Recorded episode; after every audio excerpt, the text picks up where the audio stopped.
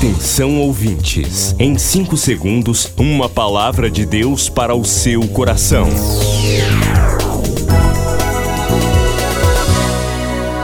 No ar, o Ministério Amigos da Oração e o seu devocional Meu Dia com Deus.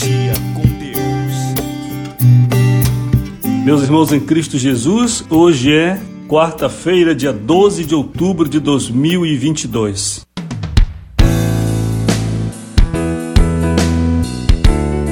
Hoje, feriado, dia da criança, não temos expediente no escritório, mas você pode fazer seu pedido de oração. Quando você toma a iniciativa de fazer seu pedido de oração, enviando seu WhatsApp, sua mensagem, diante de Deus você fez o pedido. Ainda que alguém não leia, alguém não ouça, alguém não responda, mas você fez seu pedido. E claro, Deus, o Senhor, já está contemplando a sua petição. Neste 12 de outubro, nós temos um aniversário importante no ministério da amiga Ana Célia Araújo da Rocha, em Belém. Ana Célia, Jesus abençoe a senhora, lhe dando muita saúde e longevidade para você. Tá bem? Faça a sua vestinha aí. Vamos agradecer ao Senhor pela sua vida.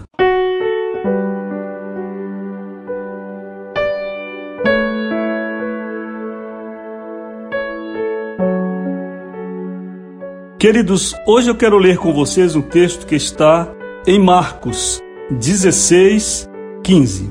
E disse-lhes: Ide por todo o mundo, pregai o evangelho a toda criatura. Quem crer e for batizado será salvo, mas quem não crer será condenado. Quero ler mais um texto que está na carta de Paulo aos Efésios, no capítulo 6, no verso 10 em diante. No demais, irmãos meus, fortalecei-vos no Senhor e na força do seu poder. Revesti-vos de toda a armadura de Deus, para que possais estar firmes contra as astutas ciladas do diabo. Porque não temos que lutar contra a carne e o sangue, mas sim contra os principados, contra as potestades, contra os príncipes das trevas deste século, contra as hostes espirituais da maldade nos lugares celestiais. Portanto, tomai toda a armadura de Deus, para que possais resistir no dia mau e, havendo feito tudo, ficar firmes.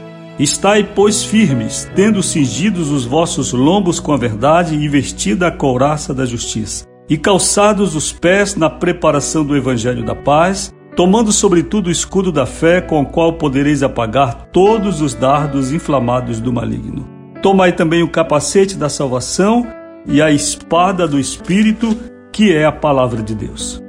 Meus queridos, eu gostaria de falar hoje com vocês sobre uma leitura que eu faço do movimento político brasileiro e a interpretação que grande parte da igreja, aqui falando em termos interdenominacionais, igreja evangélica, está fazendo. Nós estamos assistindo a um discurso de que politicamente nós iremos de alguma forma converter o Brasil.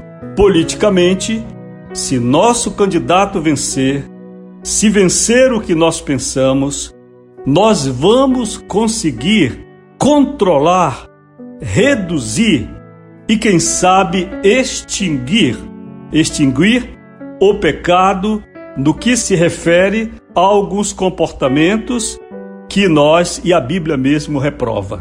Afinal de contas, nós podemos converter o mundo pelo meio político? Eu vou inicialmente lhe dar uma resposta positiva. Quando William Carey, que é considerado o pai das missões modernas, foi à Índia pregar o evangelho, ele percebeu Percebeu não, ele ficou chocado diante do fato de que ali, pela cultura, quando morria o marido, a mulher viva tinha que ser enterrada com ele. Isto era uma tradição. E William Carey percebeu que através da pregação não conseguiria resolver. Então ele lutou junto ao parlamento e conseguiu a aprovação de uma lei que proibia aquela prática. Então vamos lá. Sim, é de grande importância, pode dar grande salto, não somente na questão da pregação do Evangelho, que não era propriamente um caso, mas até mesmo em graves lesões aos direitos humanos. Porém, à luz da Bíblia, o pecado não é algo que se vença através da política. Quando nós estamos perante o ministério de Jesus, nós estamos perante um quadro político ferrenho. Israel estava sendo dominado pela direita, pois Roma, com o seu poder, era a direita política do mundo.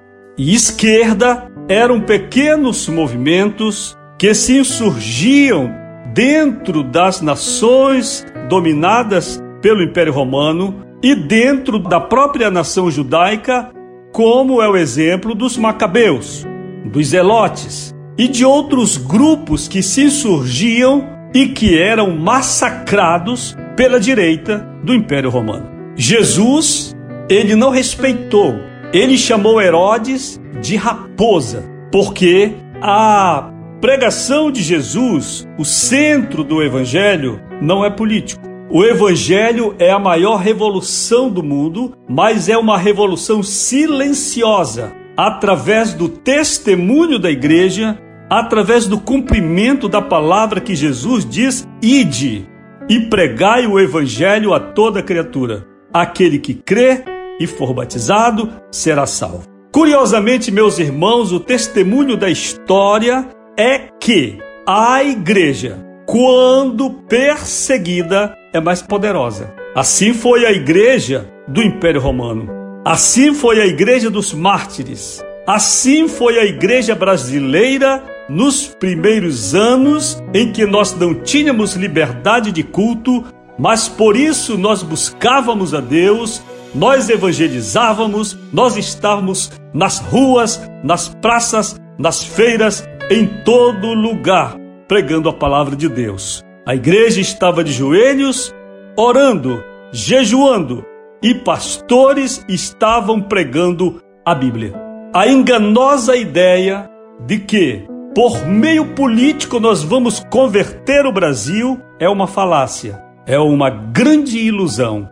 Na verdade, nós já alcançamos no Brasil o maior grau de liberdade nós temos no Brasil tanta liberdade de pregar o Evangelho que governos pelo Brasil afora, como em Belém do Pará, construíram espaços destinados aos crentes, praças da Bíblia, e que a igreja nunca ligou e abandonou e nunca fez culto lá. Porque a liberdade nós temos de pregar, certo? Se o movimento que nós com qual não concordamos e que pela luz da Bíblia não está certo, tem avançado, isto tem duas explicações principais, embora haja ajuda de outras partes. Primeira, é a marcha do pecado. A Bíblia diz que a iniquidade se multiplicará. E se aqueles dias não fossem abreviados, ninguém se salvaria. Poderia ter o melhor regime político, mas a Bíblia profetiza que vai piorar. E nós não podemos achar que vamos frear as profecias bíblicas através de política. Segundo, se o pecado avança afora a marcha profética, pode significar também que a igreja não está cumprindo seu papel, porque se a luz cumprir o seu papel, as trevas recuarão e nós deixamos de orar, nós deixamos de jejuar nas igrejas, nós deixamos de realizar estudos bíblicos para a igreja, pastores deixaram de orar em grupo, nós não vemos convocação para pastores orar uma tarde, uma manhã, um dia inteiro, e agora achamos que por decreto nós vamos mudar o pecado. Não vamos mudar, não. A palavra é: a César o que é de César o mundo político vai seguir, convencidos e vencedores. Mas a Deus o que é de Deus, papel da igreja, sal da terra e luz do mundo. Está chegando o grande dia do ano. 31 de outubro, Dia Nacional de Oração. Separe este dia para entrar na presença de Deus e apresentar a sua vida. 31 de outubro, Dia Nacional de Oração. Um dia de propósitos e milagres. Para participar, inscreva-se agora pelo WhatsApp 091 980 94 5525.